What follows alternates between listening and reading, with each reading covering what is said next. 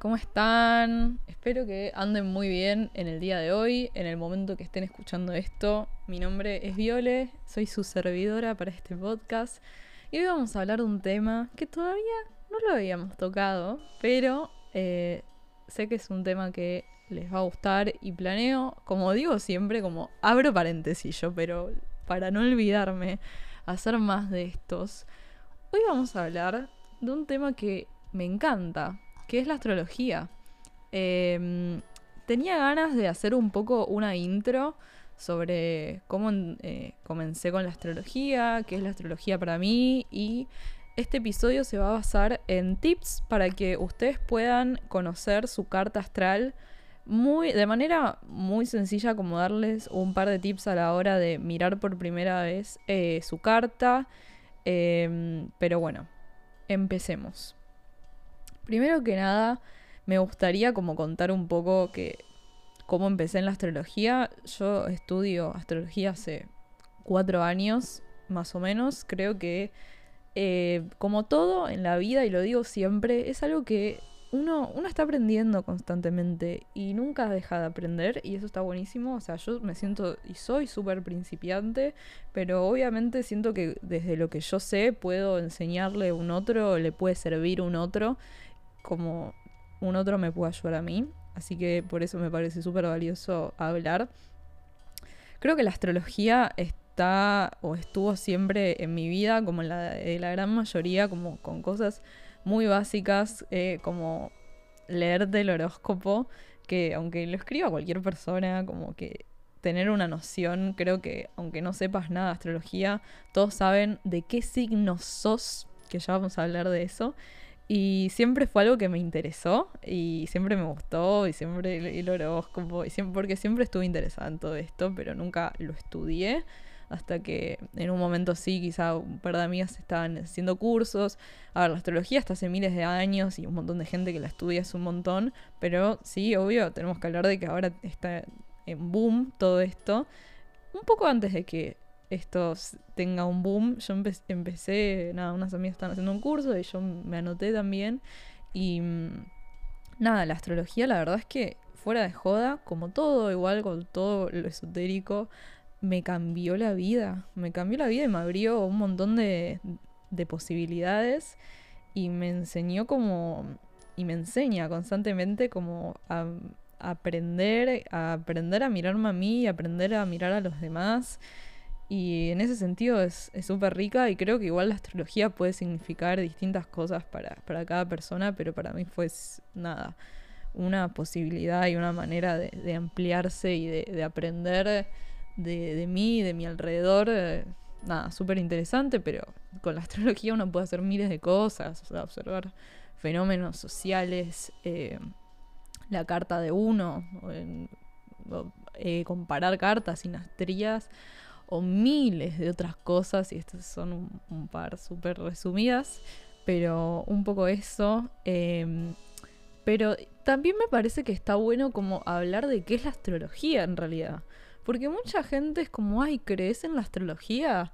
Más desde un lugar bardero que me la soban, chicos, pero ay, yo no creo en la astrología. Primero nada, me chupo un huevo si vos crees o no crees, porque vos no tenés que creer en nada, porque la astrología no se cree, no es una religión en lo que tenés que creer.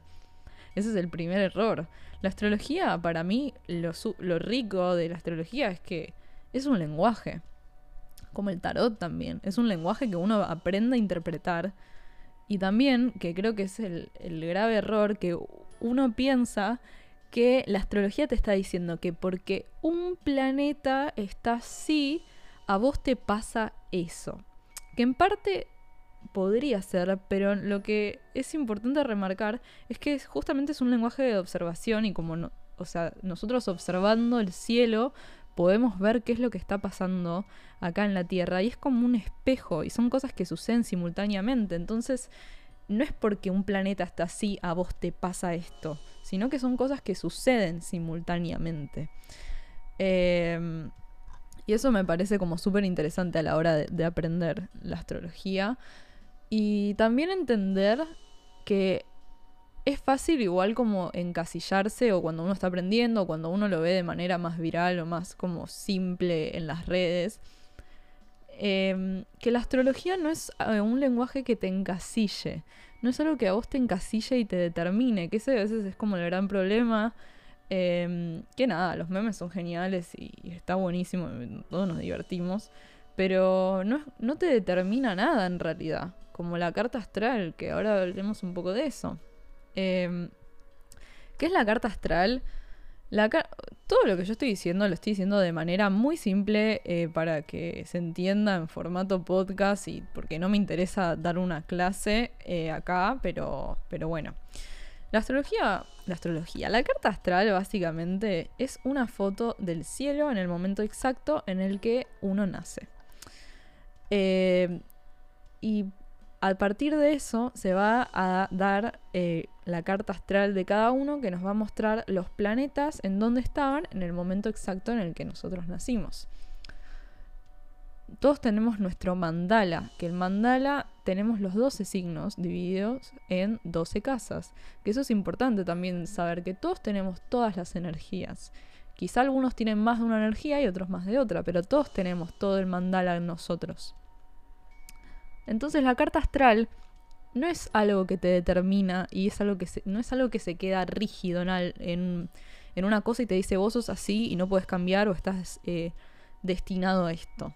Quizá en la vieja astrología o quien, otra persona enseña astrología, pero la carta astral es un mapa, es un mapa que nos muestra es, y es un entretejido que está vivo porque nosotros estamos vivos. A mí hay una frase que nunca me la voy a olvidar en el curso que hacía de astrología que me decían, lo que constela es la conciencia. O sea, nosotros bajamos a la Tierra, vamos a decirlo así, y, nacemos en un contexto social, económico, cultural, tomamos nuestras decisiones, tenemos libre albedrío, no es... Eh, y nosotros de esa carta hacemos algo y está constantemente moviéndose y reformulándose, no se queda en una sola cosa. Entonces eso me parece importante de, puntapié. Em, si quieren saber un poco de, su carta astral, lo primero que, a ver, yo, si a ustedes les interesa la astrología, cada uno tiene su manera de aprender, hay personas que son autodidactas eh, y mm, yo lo que les recomiendo la verdad es que hagan un curso. Eh, y que empiecen a leer y empiecen a leer, leer, leer y, que no se crean que se las saben todas, porque si no, esto de que uno está aprendiendo todo el tiempo. Eh, y sirve mucho y no cerrarse una sola cosa. Para calcular su carta astral, eh, ya habiendo dicho lo que es la carta astral muy simple, lo que tienen que tener, sí o sí, es la fecha exacta de su nacimiento y la hora exacta, lo más precisa posible. Si no la tienen, a ver, eh, lo que pueden hacer es una rectificación, le dicen que hay gente que como que le saca así la carta, si no tienen la hora exacta. Pero bueno, es muy importante que tengan la hora y eso lo pueden ver en su certificado, en su fecha, ¿cómo se dice?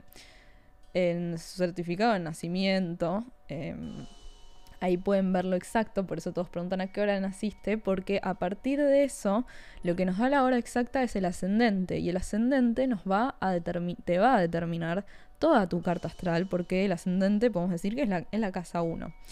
A partir de esa casa 1 se van a configurar las 12 casas que tenés en tu carta y vamos a tener distintos planetas en distintas casas y distintas eh, posibilidades de relación que van a, van a tener, van a ser los aspectos.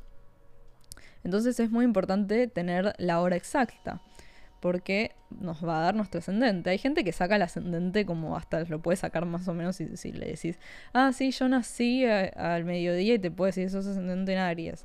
Porque el ascendente lo que es, es básicamente el momento, donde estaba el sol en el momento en que vos naciste. Entonces va a cambiar si vos naciste de noche que si naciste al mediodía. Te va a determinar el ascendente como la puesta del sol.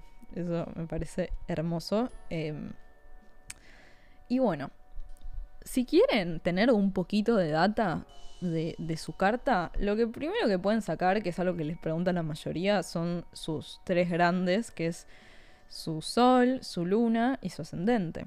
Bueno, El ascendente justamente es esto, es lo que va a determinar toda la carta y justamente es lo que asciende, es lo que empieza, es el principio de la carta y nos va a hablar de como un poco de nuestra misión de vida, cómo encaramos las cosas, eh, lo que venimos a aprender. Hay veces que, no sé, yo me doy de ejemplo, tengo ascendente en Tauro, entonces quizás yo siento que todo el mundo va muy lento y es lo que tengo que aprender a incorporar. Y el ascendente es cosas, son cosas que a veces no, no las identificamos tan rápido y también dicen como que uno recién como los veintipicos largos empieza a, incorporar el ascendente. Es muy posible que tampoco al principio como no se identifiquen con eso. El ascendente dicen que es como nuestra cara, porque es eso, es como nuestra primera impresión, lo que lo primero que ve la gente, que es muy fácil de identificar, pero que en realidad nosotros nunca vemos, aunque, aunque nos... A menos que tengamos un espejo, me refiero como eso, nunca vamos a terminar de, ver nuestro ascendente. Em, entonces también me parece como muy divertido porque el ascendente puede hablar de tus facciones físicas, como puede hablarte físicamente como es tu cara y, rasgos, como es re interesante. Eh, es importante también que vean bien su carta. Porque eh, quizá a veces ven videos que te dicen cómo te pega la luna según tu ascendente, pero el cada casa de estas 12 tiene 30 grados y no se dan, eh, no están necesariamente desde el grado 0 cada casa. Mi ascendente empieza en el grado 20, entonces en el video de TikTok que me dicen que me afecta mi casa 6, la luna, no sé, X luna en X signo y como no está en ese específicamente como en ese grado, se me mueve un poco eh, esa casa que me dicen que me va a afectar, ejemplo, la luna. Por eso está bueno como que miren específicamente. Eh, otra cosa que la mayoría sabemos es nuestro sol. Todos decimos, yo tengo el sol en... Em, no, digo, al revés, yo soy de... Eh, yo soy de Libra. Eh, pero en realidad estamos hablando de yo tengo el sol en. Eh, que es nada, ¿dónde estaba el sol en el momento en que nacimos? Ahora está en Tauro, por ejemplo, hoy 10 de mayo. 9 em, de mayo, estoy quemada. Entonces, eso es algo que todos lo sabemos. Y también porque el sol cumple como con una función que es muy de. como director, el que dirige como el sistema solar. El, como que a partir de eso se dan todas las. Eh, todos nuestros otros planetas, pero que no es igual como. No es necesariamente el más importante nuestro Sol. Hay veces que uno no se identifica con ese Sol y se va a identificar más con su Luna o con otro planeta, porque tiene más energía en otros planetas, por ejemplo. El Sol es nuestra identidad, es esa cosa donde nosotros nos sentimos lo más nosotros mismos, donde nosotros brillamos. Eh, entonces, bueno, eh, vamos a tener mucha de esa energía solar, pero que no es necesariamente la única.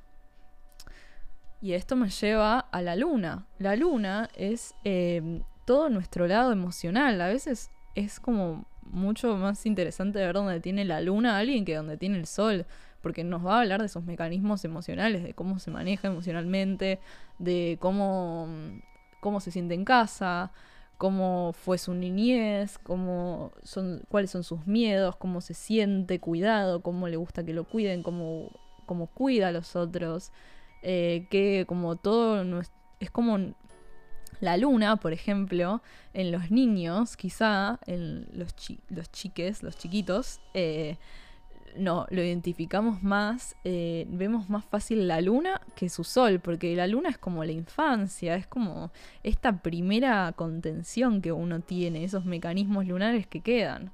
Eh, entonces nada, es como muy interesante ver dónde uno tiene la luna porque es ahí todo, todo su lado emocional donde, que, que se ve explayado. Em, me decía hace poco cuando me hice la revolución solar con Astromostra que le mando un rebeso que hay gente que dice que la luna es el inconsciente, pero en realidad toda la carta es el inconsciente. Y es, verdad eso.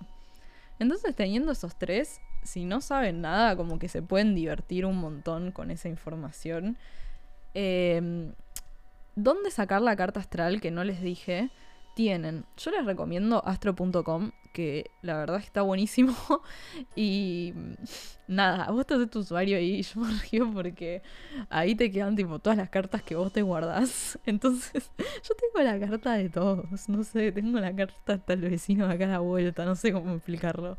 Y es muy gracioso porque vos te queda la, te queda la carta de todos y si querés ver como medio en dónde está cada persona, apretás la carta y te fijas los tránsitos de la persona, tipo en qué anda, es como, ah, bueno, quizá está en esta. Y bueno, nada, es divertido y psicópata, pero bueno. Em, y después de esas, esas, estos tres grandes, vamos a tener un montón de otros planetas. Vamos a tener los planetas personales que tenemos, o sea, tenemos a Mercurio, tenemos a Marte, tenemos a Venus. Después tenemos a Saturno, tenemos a Júpiter y cada planeta nos va a hablar de una función específica en nuestra carta. Por ejemplo, Mercurio nos va a hablar de cómo nos comunicamos, que puede hablar desde cómo nos resulta fácil aprender hasta cómo somos como eh, hermanos, eh, cómo, cómo nos gusta comunicarnos cómo nos gusta estudiar, eh, o, Marte, cómo encaramos las cosas, o cómo nos enojamos, cómo nos calentamos, cómo puede ser... Cada, cada planeta nos va a hablar de esa función y según el signo va a ser va a como esta combinación de cómo, de cómo se da es, esa función que cumple el planeta. Y según la casa en la que esté, que la, la, casa van a ser como los escenarios en los que se da esa energía, que obviamente va a influir. Y pensar que todo en realidad está comunicándose con cada cosa. Como que no, no operan solo los planetas, sino que van a tener aspectos, la mayoría. Y los aspectos van a ser las relaciones que tienen con otros planetas en, esa, en tu carta. Que no sé, puede ser una cuadratura, un sextil, eh, oposición. Entonces, hay mucho para, es como que la carta es como la cebolla, la cebolla de Shrek. Se puede ir como sacando y sacando y sacas más capas, más capas y se puede aprender constantemente. Entonces es como que vayan de a poco. Dos libros que les recomiendo como muy fáciles y de ahora es, bueno, justamente la guía astrológica de Astromostra, que es un genio Gael, y para mí explica, es primero que es divertido leerlo, y explica de una manera muy sencilla y para tener una primera impresión de cómo analizar tu carta. Está buenísimo. Y después esta que ya la recomiendo siempre, obviamente tienen los como básicos y hay un montón de libros que les recomiendo. Van a la librería, van a una sección donde esté solo astrología y ahí se van a encontrar con un montón. O los básicos, no sé, el Ligrin o Caruti, tipo, hay una, una banda, hay un montón de PDFs. A mí me cuesta mucho leer en PDF, ese es mi tema. Pero tiene muchísimos. Y después este, que es el de Somos Estrellas, que lo recomiendo siempre, que es de Juliana McCarthy, que también explica como muy sencillamente eh, cómo es cada, cada planeta en distintos signos, habla de las casas, habla de aspectos eh, y de un montón de cosas. Y eso está buenísimo. Y lo último que me gustaría como recomendarles en, esta, en este inicio son, eh, si ustedes quieren ver los tránsitos. Cuando hablamos de tránsitos me estoy refiriendo a cuando está transitando un planeta en X signo o se está dando como X eh, fenómeno astrológico. Como muchas veces yo lo que hago, y siempre van a encontrar en mi Instagram, es cuando hay una luna nueva o una luna llena, eh, que se va, no sé, luna llena en Escorpio y eh, estas lunas se van a dar, por ejemplo, en un grado específico. Que eso siempre lo van a encontrar, en mi Instagram siempre lo pongo.